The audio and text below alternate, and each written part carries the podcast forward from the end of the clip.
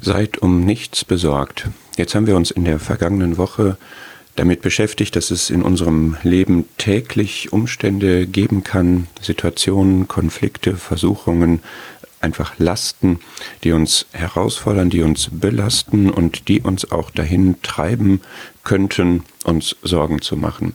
Und wir wollen jetzt in einer Folge diese Aufforderungen, die in der Bibel stehen, die Gott, die der Herr uns zuspricht, uns anschauen, seid um nichts besorgt. Der Gedanke, der dahinter liegt, ist der, das haben wir ja gesehen, wir, wir leben unser Leben, wir haben eine bestimmte Tragkraft, die wir seelisch, aber durchaus auch körperlich haben und wir haben eine Belastung durch das, was uns im Leben begegnet, auf jeden Fall. Und was der Herr uns rät, was er uns empfiehlt, wozu er uns auffordert, ist, dass wir nicht auch noch Sorgen hinzufügen sollen, dass wir diese Lasten, die wir zu tragen haben, nicht noch mit negativen Emotionen verknüpfen sollen, uns damit nicht unnötig beschäftigen sollen. Und da gibt es, wie gesagt, eine Reihe von ausdrücklichen Aufforderungen, die wir uns jetzt mal anschauen wollen. Zunächst aus der Bergpredigt. Dort heißt es genau so, seid nun nicht besorgt. Und das wird hier zweimal gesagt mit einer unterschiedlichen Stoßrichtung. Einmal bezogen auf, worum sollten wir uns denn Sorgen machen in gegenständlicher Hinsicht? Was sollen wir essen? Was sollen wir trinken? Was sollen wir anziehen? Das heißt, der Herr fordert hier dazu auf, uns keine Sorgen um die existenziellen Dinge zu machen.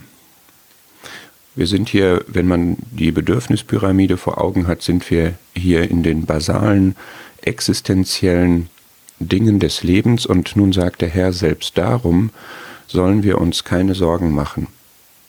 Das ist eine, eine starke Herausforderung an uns. Und die Begründung, die er dafür liefert, ist, denn euer himmlischer Vater weiß, dass ihr dies alles nötig habt. Diese Begründung impliziert, dass da er das weiß, er auch für das Nötige sorgen wird. Er ist unser Vater. Der Vater ist einer, der Fürsorge hat. Es ist der himmlische Vater, der über dem ist, was unsere irdischen Bezüge sind und dem alles zur Verfügung steht. Jetzt muss man das in den Kontext stellen, der dann folgt, trachtet aber zuerst nach dem Reich Gottes und nach seiner Gerechtigkeit und dies alles wird euch hinzugefügt werden. Das heißt, die eigentliche Ausrichtung dessen, was der Herr hier sagt, ist, ihr habt das natürliche irdische Leben mit der natürlichen biologischen irdischen Existenz. Da soll euer Sorgen nicht hingehen, sondern eure Interessen, eure Energie, eure Gedanken, euer Herz soll in das Himmlische gehen, in das Reich Gottes, das auszubreiten, dafür einzustehen, sich darin zu bewegen. Und Gott wird euch, wenn das eure Lebensausrichtung ist, alles andere, was ihr in natürlicher Hinsicht braucht, zur Verfügung stellen. In Lukas 12 steht in dem Zusammenhang, Niemand kann seiner Größe oder vielleicht auch Lebenslänge eine Elle hinzufügen. Wenn man selbst das Geringste nicht kann, warum ist man dann um das Übrige besorgt? Das Geringste ist auch hier wieder, wenn es um die Lebenslänge geht, das, was erst einmal die Existenzvoraussetzung ist. Und wenn wir unser Leben nicht verlängern können, sondern das in Gottes Hand ist, dann sollen wir alles umfassend in Gottes Hand legen. Das ist Jüngerschaft. Jüngerschaft heißt, ich habe alles losgelassen und habe alles in Gottes Hand gelegt, vertrauensvoll, weil ich weiß, er ist der Vater, der mich liebt.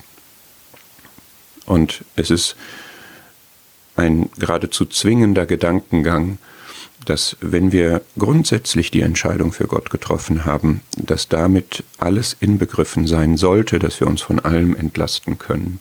Und Gott ist dann der Souverän über unsere Lebensdauer. Gott ist der Souverän auch über unsere Lebensverhältnisse.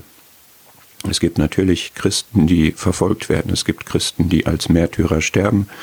Es gibt Christen, die unter bestimmten Umständen verhungert sind. Das ist nicht das, was der Bibeltext hier sagt, sondern er sagt, das, was ihr nötig habt in eurem Leben, was auf das Reich Gottes orientiert ist, nach Gottes Fürsorge, nach Gottes Maßstab, das wird er euch geben. Das gilt auch, wie Lukas 12, Vers 11 und 12 sagt, für das, wo wir uns womöglich verteidigen müssen, weil wir ähm, zur Rechenschaft ähm, gezogen werden wegen unseres Glaubens. Und dann ist in Matthäus 6 in diesen Versen, die ich abgedruckt habe, noch ein zweiter Punkt, nämlich seid nicht besorgt für den morgigen Tag. Wir haben gerade gesehen, seid nicht besorgt für bestimmte existenzielle Bedürfnisse. Und jetzt kommt hier die zeitliche Dimension, seid nicht besorgt für den morgigen Tag, denn der morgige Tag wird für sich selbst sorgen. Jeder Tag hat an seinem Übel genug.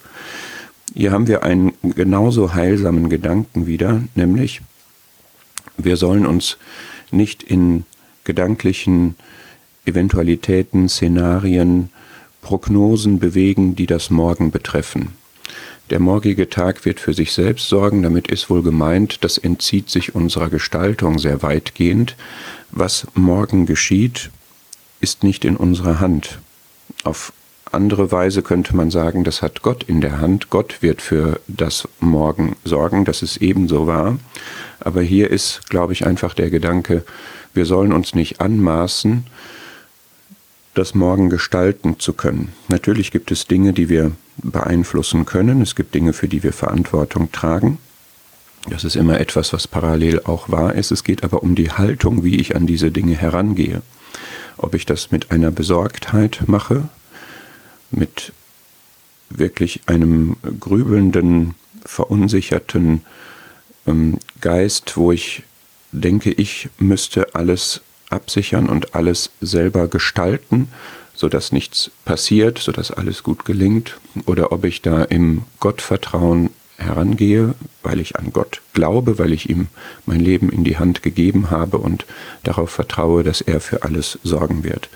Seid nun nicht besorgt.